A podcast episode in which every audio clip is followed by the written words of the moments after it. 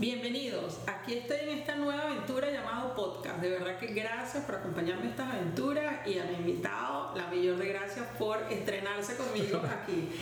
Este, te los invito a realizar un viaje interior. Estoy feliz de realizar esta oportunidad con ustedes, agarrados de la mano de José Segurado. José, José, José. Pues estoy aquí aprendiendo este José español, no está fácil.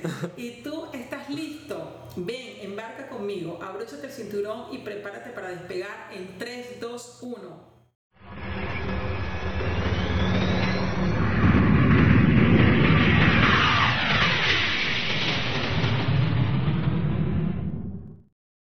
Para viajar al destino del viaje interior de una recuperación de esclerosis múltiple, coach de salud, José Segurado, que su libro es Elijo Vida. Y yo que pienso que eso es tu eslogan de vida hoy, ¿no? Sí. Elijo Vida cada día.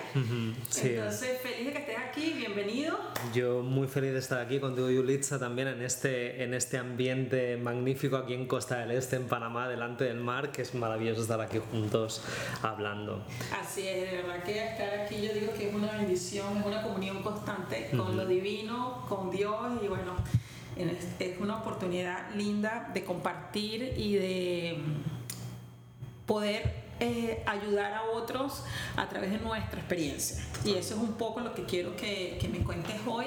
Quiero que me digas en qué momento de tu vida te diste cuenta que era necesario emprender un viaje hacia tu interior. Bueno, pues precisamente, como tú has dicho, recuperación de esclerosis múltiple fue en el momento del diagnóstico de esclerosis múltiple hace más de cinco años y medio, en el que me dijeron que tenía tantas lesiones en el cerebro y en la médula, más de 30 en el cerebro, más de 20 en la wow. médula, que me dijeron que entre seis meses y un año no podría caminar y seguramente iba en silla de ruedas pasé tres días horrible en mi casa llorando, pensando que, que, todo era lo que, lo que me indicaban los médicos. Porque te daban seis meses para tener silla de ruedas. Entre seis meses y un año me dijeron que seguramente tenía que utilizar silla de ruedas. Okay. Y, y, yo tenía todos los síntomas del mundo, o sea, me orinaba encima, no podía caminar, me tropezaba, me perdía en la calle, no podía leer, no podía estudiar, no podía tener relaciones sexuales, se me quedaban partes dormidas del cuerpo, bueno, brutal. Entonces estuve tres días en casa, como te digo, llorando, pensando que todo eso iba a ser así, se iba a convertir, convertir en una realidad, pero al tercer día yo tenía como dos vocecitas en la cabeza, un angelito bueno, un angelito malo. El angelito malo me decía que esa iba a ser la realidad, que mi vida como la conocía y con todos los planes que tenía se iba al garete. Y el angelito bueno, que era muy sutil, me decía que aquí había mucho más escondido, que mi vida no estaba yendo como tenía que ir y que tenía que empezar a cambiar cosas para volver a recuperarme y estar como estaba mejor. Bueno, aquí como ustedes no lo están viendo, yo se los escribo como yo lo veo. Lo veo un tipo súper ágil, ameno, con unos ojos que le brillan así de vida hoy 100% y bueno, definitivamente está 100% conectado con la vida, nada de silla de rueda, no, está súper activo, así que lindo ver esa, esa experiencia de, de vida, ¿no? Uh -huh. y, que de alguna manera yo sabía que iba a ser así desde el primer momento, lo que pasa que con tantos síntomas te, te, impiden ver, ¿no? Es como lo que yo que estudio Cábala es eh, algo que siempre dice que nunca se apaga la oscuridad, la luz, sino que la, se tapa con capas de oscuridad y debajo sigue estando la luz, ¿no? Así Entonces yo sabía que a pesar de todos esos síntomas eh, que me estaban diciendo que realmente estaba enfermo, yo sabía que la realidad no era enfermedad, que la realidad era, era luz, era oportunidad de vida. Exactamente, que había que sacar capas y mejorar y recuperarse para estar bien, como era la esencia que yo tenía. Genial. Y cuéntame un poco, ¿cuál fue el mayor reto cuando tú te decidiste escoger ese destino que se llama vida? Cuando te están diciendo, mira, tu vuelo va directo para una vida limitada, una vida de incapacidad, Ajá. y tú dices, no, yo escojo Vida. Vida. Elijo vida, que es como me llamo en Instagram y el libro que escribí para contar esto. Y precisamente creo que el mayor reto, ahora que me lo dices cinco años y medio después, es precisamente elegir creer en tu verdad. Elegir creer y tener la certeza y decretar que lo que tú sabes que es así o que va a ser una realidad, todavía en ese momento no era una realidad, porque era todo oscuridad y, y, los síntomas y la enfermedad estaba presente en ese momento, pero había mucho de elegir salir de, del mainstream, de lo que te decía pues los médicos, que no estoy en contra de los médicos y de la sanidad, pero me están pintando un panorama que si yo hubiera... Que había otro posible, pues. Si yo hubiera... Que no te lo Exactamente. Nunca nadie me, me pintó un, un, panorama de esperanza. Jamás. Jamás me dijeron que podía estar mejor. No, siempre me dijeron que iba a estar mal. Yo tengo que decir que nunca me he medicado, no porque, porque haya desoído a los médicos, sino porque me empecé a recuperar y entonces jamás me, me mediqué. Eh, pero si solo te dan una versión y tú te crees esa versión, pues es lo que va a ser un... Que por eso yo digo que es tan importante hacer el viaje interior, porque no es viajar a través de la experiencia de otras personas, es cultivar tu propia experiencia. Y si uno habla de física cuántica, este es, hay múltiples posibilidades. ¿Cuál escoges tú? Entonces, al final eso por eso es que para mí es tan importante el viaje interior, donde tú tienes que descubrir dónde estás tú escogiendo y por qué estás escogiendo eso. Totalmente, Yulitza. O sea, lo que tú dices, a mí me encanta la física cuántica y a partir de que enfermé en ese momento, volví a tener más sentido que nunca la, la, física cuántica, porque la física cuántica dice que sin observador no hay realidad, no hay manzana y depende de lo que tú observes y lo que decidas eh, observar, se materializa un universo u otro. Hay infinidad de universos paralelos que están recorriendo al mismo tiempo. Yo podía haber creído que lo que me decían iba a ser realidad y yo estaría, creo, o que hoy estaría en silla de ruedas y decidí no creer eso y decidí creer otra cosa que yo intuía y se materializó. También hubo un trabajo para que se materializara. Claro, pero que ya no vas a contar de eso. eso una pregunta que te cuento. ¿Qué debe llevar en una maleta una persona que decide viajar a su destino, que es su viaje interior? Yo creo que eh, lo estábamos comentando antes eh, de, estar en el aire, digamos. Eh, ahora mismo que yo me he hecho bastante minimalista, creo que físicamente, en cuanto a objetos, muy pocas cosas. Porque yo antes tenía muchos objetos, muchos materiales que me decían que me amarraban a un lugar, que creía que necesitaba todas esas cosas físicas para ser feliz, para estar completo. Y ahora cada vez soy más minimalista, cada vez tengo menos cosas y eso me permite hacer muy rápido las maletas y cambiar de lugar en cualquier momento cuando hablamos de maleta emocional. Y maleta emocional también creo que pocas cosas, pero muy importantes. Pocas cosas es saber cuál es tu esencia, saber quién eres tú y bueno, nunca lo sabemos al 100%, nunca está hecho el viaje pero por lo completo. buscarlo, ¿no? Buscarlo, saber dónde estamos enfocados, hacia dónde nos dirigimos y a partir de ir de ahí ir explorando, ir viendo, ir descubriendo constantemente.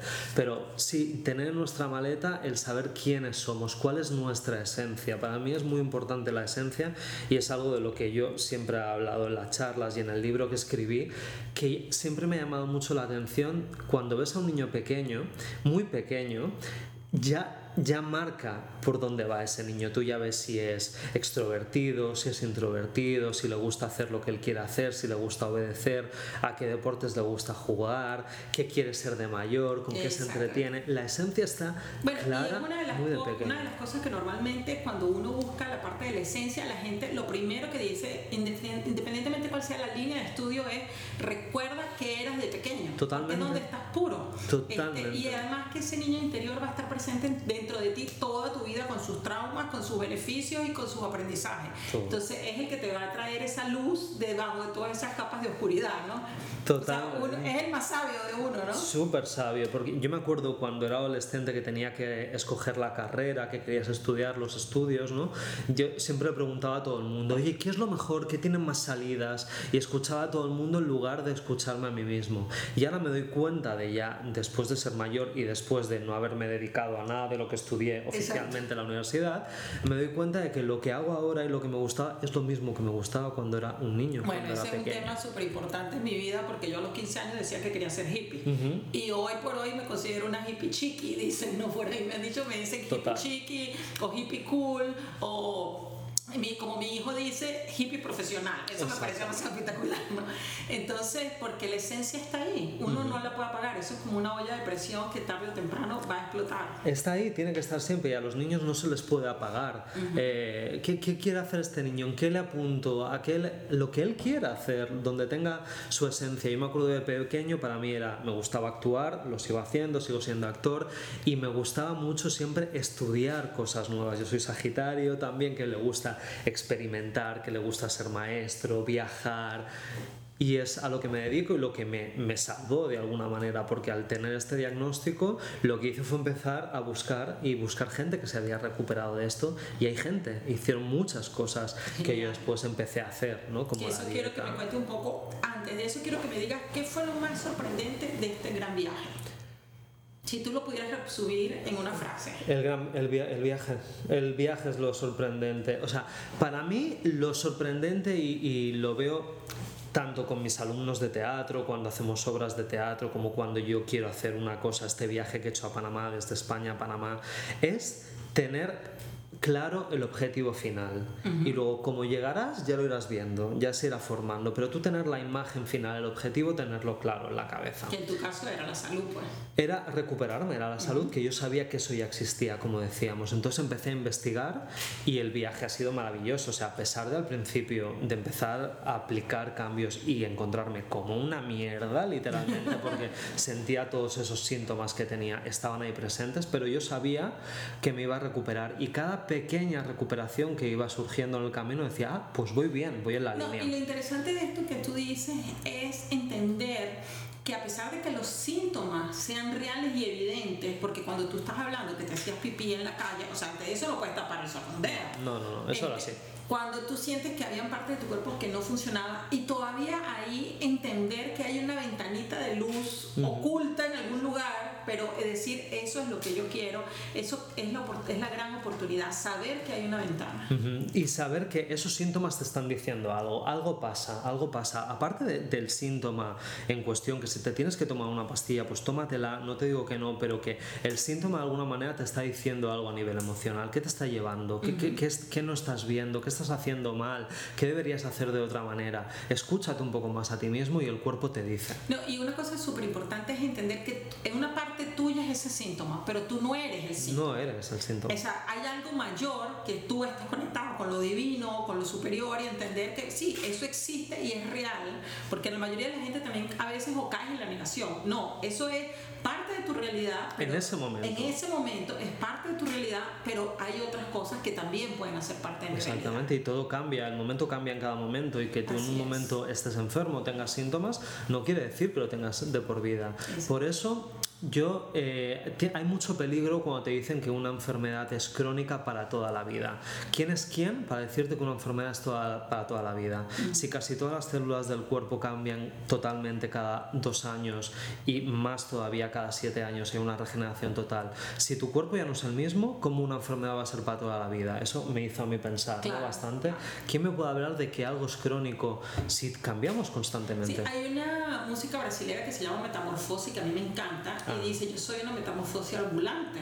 Entonces, si yo puedo cambiar a nivel emocional, en tu caso físico, pero podemos cambiar en tantas cosas. Y también hay una frase que dice, si tú me conociste hace cinco años atrás, pues ya no me conoces. Porque yo puedo cambiar todos los días. Entonces, entender, pero todos los días. Todos los días. o sea, cada vez que tú te levantas, tú puedes cambiar tu vida. Entonces, es entender cuáles son los compromisos diarios que yo hago para seguir manteniéndome en un lugar que ya no me da salud o no me da bienestar o no me da... Porque cuando hablo de salud, hablo de salud física, salud mental, salud de todos los aspectos. Sí, ¿no? todos los aspectos. la salud no es una cosa. Y muchas veces con la gente a la que acompaño eh, hay personas que quieren que le des una pastilla mágica o una dieta mágica y eso no existe. La dieta es muy importante, la suplementación es muy importante, pero ¿y todo lo demás? ¿Y el trabajo? ¿Y la espiritualidad? ¿Y el ejercicio? Quiero que ahora. Quiero que me hables ya del proceso. este, ¿Cuál fue, si tú pudieras decir, o sea, qué crees tú que fue lo más importante del proceso? ¿El despegue o el aterrizaje? O sea, ¿cómo fue ese despegar? ¿Cómo fue ese proceso de, me imagino, de, de ir acertando camino?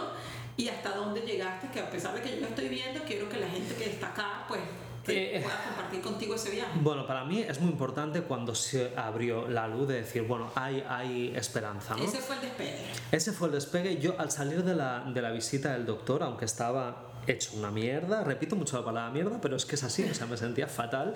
Eh, al salir de la oficina, de la oficina del doctor me sentía tan mal, pero yo tenía esa vocecita interior que me decía, aquí hay algo más. Tenía el angelito bueno, el angelito el demonio, el demonio me estaba bombardeando diciendo que me iba a quedar en silla de ruedas y el angelito me decía, hey, hay más, hay más aquí, tu vida está ahora mismo muy desordenada, no está como tiene que estar. Entonces, después de estar tres días en casa llorando, decidí, no puede ser, tiene que haber gente en el mundo que se haya recuperado de esto y de cualquier enfermedad, por mucho que te digan que el cáncer de páncreas es incurable, hay una persona en el mundo que se ha curado de cáncer de páncreas, pues voy a mirar. Y entonces empecé a buscar en inglés Multiple Sclerosis Recovery o Cure y empecé a encontrar, no en las primeras páginas, sino ya tirando para la página 20, 25, personas que se habían recuperado de esclerosis múltiple y empecé a leer como un loco toda la información que me llegaba. Entonces, lo que me sorprendió mucho es que estas personas habían hecho más o menos lo mismo, habían hecho la dieta, la habían cambiado completamente para alimentarse mejor, lo más natural posible, sin procesado, sin comida chatarra, ¿no? Pero había diferencias también, había gente que era vegetariana completamente, había gente que era flexible, eh, había diferencias, pero había una base que era común, que era... Comida de mejor calidad. Exactamente, comida real, no, no comer basura, ¿no? Eh, luego habían tomado suplementación, que había una suplementación como básica que se repetía mucho, como la vitamina D, eh, como el aceite de lino, los omegas, cosas muy similares que había que hacerlas, ¿no? Y luego se habían relajado, habían reconectado con la meditación o con el yoga, lo que fuera que les había devuelto esa paz interior, esa espiritualidad. Habían hecho ejercicio de maneras diferentes, ejercicio de fuerza, pilates, eh, correr, ir en bicicleta, jogging, bailar, cada cosa, cada persona diferente. Quiere conectar al final la parte emocional con la parte física, porque muchas veces el diagnóstico es solo físico y hay una parte emocional que se refleja 100% en lo físico. Totalmente. Y normalmente el médico te habla del físico, no te habla de lo emocional. A mí ningún médico me ha hablado, no me ha dado ninguna opción positiva o ninguna garantía o alguna sugerencia de dieta. De hecho, yo acompaño a una persona hoy en día que es doctora, hace 26 años que tiene el diagnóstico de esclerosis múltiple y nadie le ha hablado en su vida de la dieta. Yo no me lo podía creer, estaba a punto de caerme para atrás. Digo, ¿y tú? Sí, porque al final las personas se quedan con el diagnóstico que es físico y no te das cuenta que tu vida es un 360 grados que todo te impacta, ¿no? Totalmente, pero también la responsabilidad de cada uno, porque a esta doctora le he dicho, ¿y tú nunca has querido investigar? Si había algo que podías hacer más allá del tratamiento no, no había querido investigar. Sí, bueno, porque ahí viene también la parte científica, que es lo que para una persona que trabaja esa área es, esa. es salir de eso. ¿no? Y es difícil. Empezar a ampliar, que para mí eso es la conciencia. Conciencia es ampliar tu visión, hacer responsable de lo que tú quieres ver y hasta dónde tú quieres llegar en las situaciones que tú vives en el día a día.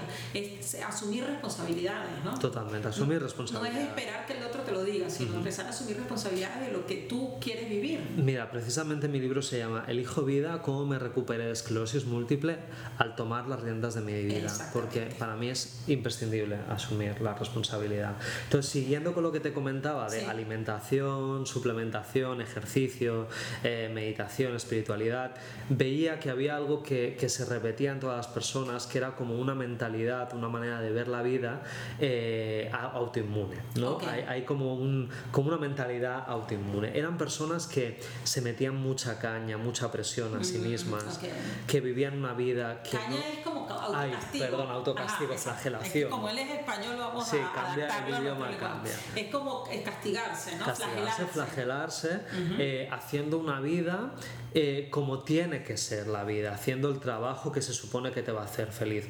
Era normalmente gente que era bastante exitosa aparentemente, eh, que eran, habían sido los mejores en sus estudios, habían hecho lo que tenían que hacer, pero realmente no se escuchaban a sí mismos y a lo mejor ese, ese negocio, esa profesión no les gustaba y había una parte que no estaban escuchando. Que, que es, es bien importante ese destacar de lo que tengo que y lo que quiero que porque ahí yo justo hablaba el otro día de conciencia buena y conciencia mala. Conciencia buena cuando escuchas a los demás eres bueno para los demás, pero cuando te escuchas a ti posiblemente seas malo para los que te rodean, pero empiezas a ser bueno para ti y es uno empezar a uno respetarse, ¿no? Yo invito bastante a la gente a que se cague un poco en el Vox Populi, en el mainstream y, y, que empiece a ser, si tiene que ser malo para los demás, que lo sea, pero que sea bueno para sí mismo. Si tiene que soltar una mala palabra o pelearse con alguien o romper con algo, lo haga de la mejor manera posible o a veces no, pero... Sí, pero romper esas relaciones tóxicas o que te están exigiendo cosas que no son, están alineadas a tu esencia y a lo que tú quieres ser. Y relaciones tóxicas en muchos sentidos, relaciones tóxicas contigo mismo, con hacer cosas, con la comida, con el sexo, con las drogas, cosas que no te hacen bien y que te están como machacando a ti mismo. Hay relaciones tóxicas con otras personas, con la familia, muy importante, mucha toxicidad en la familia, con la pareja. Hay gente que tiene pareja que no quiere tener esa pareja y la sigue manteniendo. Relaciones tóxicas con el trabajo, mantener un trabajo que no te gusta, encontrar ¿Qué te gusta? Que también hay algo muy peligroso. Es un desafío ahí bien importante, porque la mayoría de las personas, no sé cuál es tu experiencia, pero pues cuando yo llegan para que yo las atienda, muchas veces la gente quiere votar todo. Y tú dices, no, no, espera, antes de votar todo, descúbrete tú para que veas qué es realmente lo que no te gusta. Porque si tú estás tan borroso en ese camino individual, todo lo que a estar borroso. Y en cambio, cuando tú te ajustas y ya tú te quieres más y tú te ves más, posiblemente haya cosas que puedes mantener y cosas que puedes cambiar, ¿no? Y cuando hablamos de buscar lo que quieres, lo que te gusta, mucha gente se asusta porque parece como que un viaje muy difícil, tengo que ver, tengo que trabajar muchísimo. A mí a veces que la gente me dice, tú es que eres un luchador en contra de la esclerosis múltiple, has batallado con la esclerosis múltiple. Y digo, yo no he batallado con nadie, lo que he hecho es llevarme mejor conmigo, conmigo mismo. Antes me llevaba muy mal conmigo mismo, estaba en un trabajo que no me gustaba y me he empezado a llevar mejor y abrazarme más a mí mismo. Entonces, para encontrar la esencia de cada uno es volver un poquito a la infancia. ¿Qué te gustaba y, cuando y, yo pienso que justo eso que tú dices de amarse a uno mismo, yo pienso que si tú te amas a ti mismo, tus relaciones van a ser mejor, tu trabajo va a ser mejor, tú, todo lo que tú hagas va a ser mejor porque va a salir desde el amor y es de lo que transborda de ese bienestar pleno contigo mismo. ¿no? Lo que pasa que muchas veces no trataríamos a nadie tan mal como nos tratamos o nos hablamos a nosotros, mismos. Por ejemplo, mirarnos al espejo. Cuando nos miramos en el espejo normalmente es para decir, oh, qué mala cara tengo, qué feo estoy yo y qué pelo más horrible. Y no le hablaríamos a nadie tan mal como nos hablamos a nosotros. Y sin filtro, ¿no? Porque cuando se lo hablas a otro, aunque sea lo dosifica un poquito. Pero a uno, o sea, y ah. además recién levantado. O sea, te lo, te lo dice con todo ya yo no me lo digo porque estoy súper consciente en eso, pero me lo decía mucho y tú dices, te lo dice cuando estás sin más. Así es. Sí, de hecho te comentaba que yo, yo tengo un, el prólogo de un libro que le escribí a una amiga que se llama Cuando nuestras emociones nos enferman. Y es exactamente eso, cuando las emociones no son cuidadas o no son tratadas, que en este caso ella me invitó a hacerle el prólogo porque Andrea Braselli es una, una, muchacha que vive en Brasil y su libro está en portugués y se llama Cuando las emociones nos adoecen, que es cuando las emociones nos enferman y precisamente fue porque yo la acompañé en esa parte emocional. Tenía una enfermedad que era cáncer de mama este, y definitivamente pues, o sea, el médico te trata toda la parte física, pero si tú no trabajas la parte emocional, la, cura es parcial, digámoslo así, ¿no? Sí, y volverá, o sea, muchas veces eh, eh, se tratan enfermedades que sí que hay que tratarlas, pero el médico si no trata otros aspectos que sean más emocionales, lo único que hace es apagar los síntomas hasta que vuelva a haber algo emocional que te los vuelva a despertar. Eso creo yo. Sí, es una enfermedad latente que queda ahí porque al final el detonador sigue estando ahí. Sí, que es lo emocional normalmente. Cuéntame un poquito de ese antes y ese después de tu proceso. De mi vida, de, mi proceso. Bueno, es que no tiene nada que ver mi vida como, como era antes con mi vida como es ahora. Y antes trabajaba en un banco que era un, no, me, no, me, gustaba, tengo que ser sincero, era algo que no, no, me gustaba, pero me daba mucho miedo. Por ejemplo, la esclerosis múltiple, si miras el significado emocional en cualquier libro de Luis Hay, por ejemplo, usted puede saber su vida, habla de que si me quedo donde estoy me muero, pero si me lanzo y voy a donde quiero ir, me muero también. Así me sentía yo, eso me resonaba muchísimo. Yo, si me quedaba trabajando en el banco me moría, pero si dejaba el banco y quería hacer cosas de actuación y que no sabía lo que iba a hacer, me moría igual. O sea, el, el salto pero al vacío... Uno, uno, lo que tiene que escoger es me muero en lo conocido o me lanzo a morirme a lo desconocido que capaz descubro una parte nueva de mí. Totalmente. A mí ya me hubiera gustado que haberme dado cuenta antes y no haber tenido que esperar a un diagnóstico que me dijera que me iba a quedar en silla de ruedas. A lo mejor esperé demasiado, un poquito sí, llegar al límite. Definitivamente yo pienso que las personas que hacen este viaje interior lo hacen o por amor o por dolor. Pues sí, fue por dolor. Y la mayoría de las personas lo hacen por amor, por dolor, pues, porque al final por amor es, siempre hay un postergar, ¿no? Y ese amor es amor a uno mismo, es amor a decir, bueno, estoy bien, pero puedo estar mejor. Ahora, cuando te lo ponen así, tan claro y tan en la mano, bueno, como que ya tú dices, bueno, ahí ya le pongo todo porque no me queda más remedio. Sí, sí, sí, yo, mira, llegó el momento un año después del diagnóstico que decidí que tenía que dejar ese trabajo, yo estaba muy asustado y no quería hacerlo, pero no podía hacerlo, tenía muchas dudas. Me acuerdo que le pedí a un amigo mío, Manu, si me estás oyendo, gracias Manu, le pedí un porro de marihuana. Digo, no soy capaz, no soy capaz. Y, entonces le pedí un porro de marihuana, iba dando yo unas caladitas cada noche, dos, tres caladas. Y hubo una noche que ya le di cuatro caladas o cinco y ya como que el, el pensamiento me fluía más. Y era como una lucha interna que tenía y me pregunté, a ver, ¿tú quieres trabajar toda la vida en un banco? no, no quieras, vale, pues déjalo. Y entonces tuve la fuerza para... para bueno, que fíjate que eso de la marihuana es interesante que tú lo comentes porque, bueno, hay un montón de bebidas alucinógenas para el trabajo de espiritual, ¿no? Pero adicional, este, una de las cosas que más nos alejan de nuestra esencia es cuando posiblemente estamos con adicciones como el alcohol, la bebida, este, bueno, que es el mismo alcohol u otro tipo de bebidas ya con más aditivos, la comida, ah. este, bueno, la marihuana depende de la cantidad que tú tengas que te aleja. Es una adicción. Y Entonces son cosas que nos alejan y utilizamos adormec y lo, adormecemos para enfrentar lo que realmente nos duele. Entonces cuando tú dices, como era tan duro decir, no quiero estar en el banco, mejor me duermo un poquito para que cuando tome la decisión no sea como esa, ese, esa, esa, ¿cómo se llama? Como esa faca, ese, esa puñalada corazón abierto, ¿no? Y mira, y finalmente, oye, pues me ayudó, me ayudó en ese momentito y lo, y lo hice. Y entonces tenía mucho miedo. Eh, y durante seis meses me acuerdo que yo me despertaba cada mañana a las seis de la mañana sin despertador diciendo, oh, tengo que ir a abrir el banco. Y decía, hoy no, si ya no estoy trabajando ahí. ¿Y qué voy a hacer con mi vida? Si, porque no tenía trabajo, no tenía nada, ¿no? No voy a ser una persona productiva, voy a estar en la calle. Me veía literalmente en la calle pidiendo dinero. Eh, pero bueno, al final la vida, mm, Dios, la luz, como lo quieras llamar, provee y, y al final la comida no te falta, uno va encontrando las maneras va encontrando los medios y es lo mejor que pude haber hecho. Perfecto. ¿Y qué paradas hiciste que fueron necesarias para ese viaje? ¿Qué paradas? Bueno, lo primero que empecé a hacer fue la alimentación. y no salí corriendo en la primera escala, porque eso, cuando uno empieza en esos viajes, una de las cosas que es voy a huir de esto y me mantengo firme en lo que, o sea, hay muchas veces mantenerse firme es el gran desafío. Hay muchas escalas y hay muchos, en todo el proceso yo seguí teniendo síntomas. No es que la gente a veces me pregunta, ¿y cuándo se te fue la enfermedad? No es que de un día para otro, tú vas teniendo síntomas, tienes caídas, te levantas, pero tú tienes que tener tu objetivo claro y ver viendo que lo que vas haciendo te va dando un resultado con caídas a veces, pero bueno, lo primero que empecé a hacer fue la alimentación, que era lo más sencillo de alguna manera, porque simplemente implicaba, simplemente, entre comillas, implicaba dejar de comer lo que comías habitualmente y dejar de ir al supermercado y comprar más en mercados de proximidad, ¿no? Yo tenía la suerte de tener uno al lado de casa y comer el 80% de mi alimentación vegetariana. Eh, luego tomaba, el primer año no comí nada de carne, después sí que comí un poquillo de pollo y de pavo, pero el primer año solo comía pescado, por ejemplo. Mi cuerpo me llamaba también, me decía lo que tenía que comer un poco. Pescado pequeño, sobre todo eh, azul o blanco, que pequeñito para que no tuviera mucha concentración de metales pesados, ¿no? como sardina, sardinilla, caballa, trucha.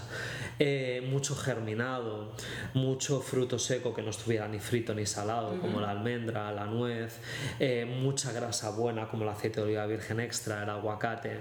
Entonces mis platos eran platos grandes que tenían una combinación de todo esto que te estoy comentando, ¿no? fruta y también mucha fruta y verdura de temporada, porque la naturaleza es sabia y te dice que lo que hay en la temporada es lo que tu cuerpo necesita. Y al empezar a... como España que la, tiene bien marcada, ¿no? Son cuatro estaciones marcadísimas, marcadísimas, Entonces, en cada estación hay una fruta, una verdura, que es lo que tu cuerpo necesita. En invierno hay naranjas porque tu cuerpo necesita vitamina C para los resfriados. Y eso es así. Y en verano no hay naranjas. Y punto. Y, y, entonces, enseguida empecé a comer de esta manera, al, al mes, a los dos meses, y empecé a notar una mejora muy importante de síntomas físicos. Y dije, uy, si esto mejora, si esto funciona de esta manera, pues sigue por aquí. También empecé a introducir pues, suplementos que gente había utilizado, eh, por ejemplo la vitamina D. La gente que está diagnosticada con vitamina D tiene un nivel mucho más bajo de vitamina D que el que tendría que tener Ok. y no se sabe si es el huevo o la gallina, si es por el diagnóstico tienes menos, eh, menos vitamina D o si O es sea, las que tienes... que tienen normalmente esclerosis múltiple ¿Qué tienen menos niveles? vitamina Sí. Ah, ok. Y no se sabe si es que el diagnóstico te ha llevado a tener un nivel bajo Ok. de vitamina D o por tener poca vitamina D te ha llevado a ese diagnóstico. Entonces empiezas a tomar, a suplementarte con vitamina D y a estar mejor. Eh, omegas 3 también es muy importante. Y me empecé a hacer un fan de las hierbas y de las plantas medicinales que empecé a estudiar y ahora casi nunca tomo una pastilla normal y casi siempre recurro a, a la, por ejemplo, la manzanilla que es un gran antiinflamatorio. Si me duele la cabeza, pues me tomo una manzanilla doble, por ejemplo, y todo lo que fui descubriendo. Luego retomé la meditación, que yo había hecho meditación cuando era más pequeño, pero no la había dejado porque el estrés lo que te aleja es de las cosas que te hacen Que te bien. hacen bien, no tienes tiempo para nada, No tienes tiempo para nada. Y al final es no tener tiempo, no tener vida, ¿no? Tiempo para tu vida. Y la meditación simplemente con 15 minutos por la mañana y 15 minutos por la noche ya los cambios que notas No, son son increíbles. increíbles, ¿no? Increíble. Pero la, la dejé de lado. Y cuando la retomé me empecé a sentir mucho mejor. Volví a ir al gimnasio que iba, pero al tener todos esos síntomas y ese diagnóstico, pues lo dejé un poco de lado. Y el cuerpo me pedía, por ejemplo, nadar, que yo hacía años que no nadaba, pero el cuerpo me lo pedía y yo nadaba, pero tenía tantas lesiones en el cerebro que era incapaz de ir recto y me iba Wow. yendo para un lado y me golpeaba contra la pared, me iba, me iba. Y poco a poco pues la coordinación empezó a volver. Ok. Eh, ¿Qué fue uno de los primeros síntomas que, que desapareció o que se suavizó que tú dijiste, wow, estoy yendo por el lugar correcto? El foco, el estar más enfocado, el poder leer, el poder estudiar. Yo de repente, yo siendo actor tenía que leer muchos guiones, ¿no? No podía leer, no podía estudiar, estaba totalmente desenfocado, no sabía dónde ir, no sabía qué hacer. Una vez me varias veces me perdí en la calle. Y eso, imagínate, en Barcelona, que me lo conozco como la palma de mi mano, me perdía y era como, ¿hacia dónde voy? Completamente desorientado. Horrible. Y, Y, una, eso... una empezó. ah, perdón. No, no, que eso empezó a volver. Ah, ok. Y una anécdota. Tú digas, bueno, en esto aprendí, o, o sea, que fue cómico, o que fue trágico, una tragicomedia, o sea, algo que tú digas que marcó ese proceso. Bueno, trágico fue el orinarme en la calle. O sea, orinarme cinco veces en la calle, no me lo podía creer. Me quería morir, literalmente. Exacto. Literalmente, o sea, empapado en medio de la calle. ¿Qué hago? ¿A dónde voy? No sé, esto no se puede tapar. No se puede tapar. Entonces, eso, eso fue trágico. Claro. Y anécdotas positivas fue durante el proceso empezar a ver cuando los síntomas iban yéndose, no te das cuenta, porque de repente enseguida el cuerpo se acostumbra tanto a lo malo como a lo bueno. Y de repente a lo mejor llevaba una semana, dos semanas sin un síntoma, como yo tenía un círculo aquí debajo del pecho izquierdo dormido durante mucho tiempo y de repente un día dije, uy, esto ya no está. Ah, wow. Ya no está y no me he dado cuenta. O el tener el brazo derecho y la pierna izquierda, eh, derecha, perdón, dormidas. Esto ya no está. O una cosa muy cómica que me llamó mucho la atención y que fue como un empuje para recuperarme, para seguir recuperándome, fue que a veces notaba que una pierna o un brazo estaba dormido cuando estaba solo en casa y me iba a tomar algo con mis amigos y no estaba dormido. Y digo, uy, si algo está dormido, está dormido siempre. Quiero decir, si una persona es manco, le falta una pierna, le falta un Ajá. brazo, le falta todo el rato. ¿Cómo puede ser que la note dormida aquí- ahora y luego no la note dormida? ¿Eso qué significa? ¿Significará Ajá. algo? ¿Significará que me afectará el nivel emocional en el que estoy en ese momento? Y entonces empecé a ver que la meditación, por ejemplo, me hacía que partes del cuerpo no estuvieran dormidas. Entonces, wow, te no- oxigenaba también, Sí. la presencia activa las células, la, la, la meditación es una cosa maravillosa, Maravillosa. Que trae todo eso. Entonces las cosas no eran 0, 100, no era real o no era irreal, no era eh, es de una manera o es de otra. El observador afecta Tiene mucho al observador. Exacto. Y una cosa importante es de, de la constancia, ¿no? Porque al final, bueno, la gente dice, ay, pero es que yo medito y no me hace nada. ¿Cuánto tiempo meditas? ¿Con qué frecuencia? ¿Cada cuánto tiempo? Porque Sí. si no, ni siquiera te das cuenta, ¿no? Y meditar no es imposible, pero es difícil. Y la gente quiere meditar y no medito porque me sienta a meditar y hay que dejar la mente en blanco y no se me queda en blanco porque pienso en muchas cosas. La meditación no es dejar la mente en blanco porque estamos vivos y no somos Buda. O sea, la meditación, pues es, tienes un pensamiento, luego tienes otro, cada vez el espacio entre uno y otro va a ser un poquito más largo. Y No, una- un tip súper válido para la meditación, que tú me cuentas tu experiencia, es acostumbrarse a cerrar ciclos, porque normalmente a cerrar ciclos, porque normalmente cuando uno se sienta a meditar, las cosas que vienen son las cosas que están pendientes o las cosas que te preocupan. Entonces, si tú cierras esos ciclos, cuando te sientas vas a tener menos pensamientos recurrentes. Por ejemplo, si yo tengo eh, la intención de, de, entrevistarte y yo digo, tengo que entrevistarlo, tengo que entrevistarlo, tengo que entrevistarlo, si yo no agarro la agenda y lo pongo en un lugar, eso está, ese pensamiento va a estar volviendo a mi cabeza todo el tiempo. Entonces, hay que cerrar ciclos o ponerlos en un lugar para que cuando tú te sientas, las cosas pendientes, que son las que vuelven, estén, en reducidas. Oye, qué bien que me dices eso porque eh, es algo que a mí se me repetía mucho. Yo era muy procrastinador de cosas que quería hacer, no las acababa haciendo nunca. Entonces me ha servido mucho llevar una libreta siempre claro, porque le, saca, o sea, le sacas de tu cabeza, deja de estar pendiente y la ubicas en un lugar o un espacio y ya limpias la mente. Entonces, cuando uno se sienta a meditar, una de las cosas que yo considero que es súper valiosa es darte cuenta qué es lo que tienes en la mitad de tu vida y qué es lo que no estás persiguiendo. Entonces, cuando tú empiezas a hacer, activar esas cosas, yo por eso le digo, mira, presionen play, el, hagan reset, pero continúen a la acción, o sea, a las personas que atienden y que acompañan, porque si no, eso va a estar siempre pendiente. Lo que pasa es que ponerse en la acción da un poquito de miedito. Claro, da mucho miedo. Mírame aquí en mi primer podcast. Eh, exactamente, da miedito y te haces caquita encima. Yo muchas veces a la gente le digo que la caca huele muy mal, pero es muy cómoda, es muy calentita. De hecho, yo tengo una escritura que habla de eso, dice, porque escuché una vez esa frase y me pareció genial, y la zona de confort es, la, es como una bañera de caca que cuando estás ahí está tan calientica que ni te das cuenta ya que huele mal, ¿no? pero exacto. Este, cuando sales tú dices, ¿cómo estuve ahí? Exactamente, pero lo que da esto a lo mejor a, veces cuando lo digo en entrevistas y tal es como si ah, siempre se dice lo mismo y es como redicho, yo he sobremojado y tal, pero es que es verdad, quiero decir, el miedo está en antes de hacerlo, luego cuando te pones a hacerlo ya no da miedo. Tú, si tú supieras para venirme aquí estos tres meses a Panamá, las veces que le di vueltas a la cabeza, si no, cómo lo hago, me compro el billete, no, qué voy a hacer allí, no sé qué, y un día no podía dormir y dije, cállate la boca ya, compra el billete al día siguiente y compra el billete sin saber dónde te vas a quedar, qué vas a hacer, compra el billete solamente. Y luego lo demás ya se irá haciendo. Y así ha sido. Me compré el billete, no tenía ni idea de qué hacer en Panamá. Y yo tenía como en esa libretita que te digo, me voy apuntando palabras, no super frases de cómo voy a hacerlo, no, palabras, pa, pa, pa, esto, esto, esto. Y luego miraba la, la libreta y digo, coño, he hecho todo lo que quería hacer. Wow. He hecho todo lo que quería hacer. Sí, porque al final volvemos a lo mismo. Si ya tú tienes una realidad que quieres crear, consigues crear porque tu energía está ahí, ¿no? O sea, que muchas veces lo que me pasa no lo he hecho como yo me planteaba que quería hacerlo, porque si yo quería ser muy rígido, que es algo que también va mucho con las enfermedades autoinmunes y con la esclerosis múltiple en concreto, que tú quieres que las cosas salgan así, de esta manera cuadriculada que yo quiero.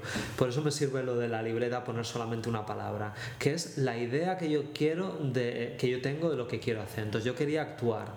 Entonces he actuado en Panamá en diferentes cosas que yo no sabía en qué cosas. Bueno, fíjate que yo cuando vine a Panamá, este, yo en Brasil tenía unas compañeras de terapeutas que siempre nos reuníamos y yo cada una escribió como una frase y la frase que yo escribí hace tres años cuando vine a Panamá decía solo somos ilimitados cuando aceptamos que somos limitados, Este, porque cuando somos limitados y aceptamos que vivimos a través de la limitación, abrimos campo para lo ilimitado. Y es exactamente eso que tú dices. Si tú vas, dices, quiero actuar en un, en un teatro de 500 personas, de no sé qué, no sabes lo que existe en Panamá. Entonces tú vas a crear de acuerdo a la realidad que conoces. Y posiblemente aquí actuar en un teatro pequeño, por decirte algo, te dio unas experiencias nuevas que el otro grande no te hubiese dado o, actuar en un grupo que posiblemente es diferente a lo que tú conoces, porque el control es lo conocido. Uno controla a través de lo que conoce y te cierras para lo ilimitado, ¿no? Totalmente. Las experiencias que yo he tenido de interpretación aquí en Panamá han sido maravillosas, muy buenas experiencias y una gente que he conocido brutal, pero ninguna tiene nada que ver con lo que yo me hubiera podido imaginar. O sea, he hecho cursos de interpretación, he conocido a gente muy interesante que ha hecho películas, directores, productores, he actuado en un videoclip el otro día he hecho una obra de teatro para niños, o sea, cosas muy, muy locas que no me podía imaginar y que me han dado satisfacciones infinitas. Y que no, cuando lo haces a través de lo que conoces, no te abres para lo nuevo. Entonces, que bueno. Mira, ¿qué consejo tú le puedes dar a una persona que quiera empezar su viaje interior? Bueno, la O palabra... que quiera profundizar también. ¿no? Ya. Lo de consejos, yo me considero un poco malo dando consejos, ¿no? Porque no soy nadie para dar consejos. Pero escucharse uno mismo, o sea, nadie te va a dar una respuesta. Si tú buscas que alguien te dé una respuesta o que te dé la dieta mágica o la pastilla, eso no existe. Lo tienes tú dentro, te tienes que escuchar, o sea, es mucho más fácil. Conlleva un trabajo, Sí. por supuesto, pero es mucho más fácil de lo que parece. Yo creo que el cuerpo quiere estar bien, quiere sanarse. De hecho, una enfermedad autoinmune no tiene ningún sentido biológico porque significa que tu cuerpo se está atacando a ti mismo porque se está, te está considerando como un enemigo. ¿Qué sentido tiene eso? Si el cuerpo lo que quiere es ayudarte y estar siempre bien y tenemos la capacidad de autorregenerarnos constantemente. Entonces hay algo muy fuerte de que no nos estamos escuchando a nosotros mismos. Por lo tanto, cállate, medita, escúchate a ti mismo, ¿no? La Silencio meditación. interno para que veas lo que hay interno, ¿no? Si alguien quiere una pastilla mágica, le daría la meditación. Es la única pastilla mágica que hay y que no se puede vender y que es gratis. Eso te conecta contigo mismo y te hace escucharte más y decirte cuál es tu esencia, qué es lo que tienes que cambiar, qué tienes que hacer. ¿Y cuál tips tú darías para despegar sin miedo? A pesar de que sabemos que siempre el miedo está ahí, pero para superar el miedo. Pues es. O sea, es justo lo que estás diciendo. O sea, hay que hacerlo. Llévate el con miedo, tu miedo. koala. O sea, si tienes miedo, me da igual, hazlo a pesar del miedo. O sea, yo tengo un, un, un chico al que quiero muchísimo que ha acompañado también en su recuperación, que un día me llamó, estaba, iba a hacer un viaje, tenía que subir a, un avión. No puedo subir a este avión, a este, o era un avión, un barco, no puedo, me voy a desmayar, me voy a caer. Cáete. Cáete. ¿Te vas a desmayar? Cáete. Del suelo no pasas.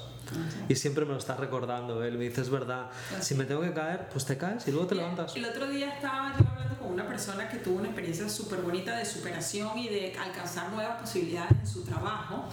y, y ella me decía que al momento de hacer esa presentación en un idioma nuevo, esa persona decía, no, no lo puedo hacer, le voy a decir a la otra persona que lo haga, no puedo. Y la otra persona le dijo, no, sea, tú lo vas a hacer. Y al final de la presentación, ella le decía, gracias por no haberlo hecho por mí. Entonces, siempre va a haber alguien que posiblemente queriéndote ayudar, te va a evitar los obstáculos. Hay que hacerlo. Y definitivamente eso no es una ayuda. La ayuda es dejarte hacer para que tú te des cuenta que lo puedes superar. Sí, en mi vida, yo y supongo que todo el mundo dirá lo mismo, las mejores cosas son las cosas que has hecho a pesar de creer que no las puedes hacer. O sea, a pesar del miedo, hazlo. O sea, si tú quieres hacer algo, yo muchas veces trabajo esto con la gente a la que acompaño, las cosas que tú intuyes que tienes en la lista de pendientes, si están en la lista de pendientes toda tu vida, es porque las tienes que hacer y las quieres hacer. Hazlas a pesar del miedo. Si no sabes cómo, yo tampoco sé cómo Claro. hacerlo. Hazlo, ya verás. Sí, al final es atreverte a enfrentar eso para poder escoger si lo quieres seguir haciendo o no lo quieres haciendo, pero te tienes que dar la oportunidad. Sí. O sea, yo por ejemplo cuando le digo a las personas que atiendo, les digo, ahora tienes que empezar a descubrir cómo, qué te gusta, pero ¿cómo lo hago? Probando. Probando, O sea, haciendo. empieza a probar y posiblemente lo que te gustaba hace cinco años ya no es lo que te gusta hoy. Y vas a tener que descubrir qué es lo que le gusta a ti De hoy. ahora, el De ahora. ensayo y error, por supuesto. Exacto. Mi papá antes de venirme aquí a Panamá me dijo, pero ¿qué vas a hacer a Panamá? ¿Qué te vas? Y le digo, no tengo ni idea. Solo sé que tengo que hacerlo, no sé qué voy a hacer, pero estoy seguro que van a salir cosas buenas. Y el balance es buenísimo Qué bueno. de este viaje, es buenísimo, buenísimo. A pesar de haber tenido momentos chungos, que a Exacto. los 15 días de estar aquí me vi en un bar debajo de casa, en un bar que a lo mejor muchos de, de los que sois de Panamá y que estáis escuchando conoceréis, que se llama La Radio. Ajá. Es una cantina muy cutre, una cantina muy fea y muy, Ok. muy vieja, una cantina. eh, y me vi en la cantina esa bebiendo cerveza. Yo que no bebo alcohol, estaba deprimido bebiendo cerveza diciendo, ¿qué hago aquí? No sé qué voy a hacer. Era el, el momento más bajo de Panamá y a partir de ahí todo empezó a ir para arriba. O sea que a pesar del miedo, haz, hazlo, ya verás, como sabes, si tienes que caer, cae y luego te levantas. Next. Bueno, la verdad que bueno, ya estamos acabando acá. Y podríamos estar hablando horas, Podemos estar ¿eh? hablando, Yo pero bueno, no encantado. sé si las personas que nos van a escuchar nos van a Tienen horas. tanto. Y bueno, la idea es poderle abrir un poco los ojos y entender que hay otras posibilidades nuevas y que cada uno descubre ese camino para ese viaje interior y que cada uno este, pueda reconocer su propio viaje. Abrir puertas, abrir ventanas y ahí cada uno que experimente. Fíjate, una de las cosas que yo quiero a la hora de hacer este podcast y por qué lo estoy haciendo y lo estoy llamando viaje interior es porque para mí este, este viaje interior muchas veces nadie nos lo plantea, este, nadie nos cuenta que hay una posibilidad de reconectarnos, de reconocernos y de ver lo que realmente somos hoy eh, y no lo que nos acostumbramos a hacer, sino lo que queremos ser. Y otra cosa es, bueno, cuando hablamos de meditación o a veces hablan de otros caminos, como puede ser el Kabbalah, la física cuántica, el yoga, a veces dicen, no, eso es para otros. Y yo pienso y soy una fiel creyente de que todas las personas que hacen un viaje interior pueden mejorar su vida en todos los aspectos, profesional, este, personal, a nivel de salud, a nivel de bienestar, siempre entendiendo que es un camino. O sea, yo tengo un montón de cosas que mejorar, tú tienes un montón de cosas que mejorar. La idea es, pero que cada día estemos mejor que el día anterior. No, nos, no nos quedemos estacionados. O sea, el avión tiene que andar y tú te tienes que montar. Sí, sí, next, next, siempre. Sí, aunque tengas caídas, te levantas y sigues para adelante. y hay multitud de caminos. O sea, puede ser cualquier religión, si quieres que sea una religión, cualquier espiritualidad, la meditación, el ejercicio. 20.000 caminos elige y encuentra el tuyo. Así es. Y que tú puedas descubrir qué es lo que te funciona a ti. A ti. Eso para mí es la llave del secreto. Así es.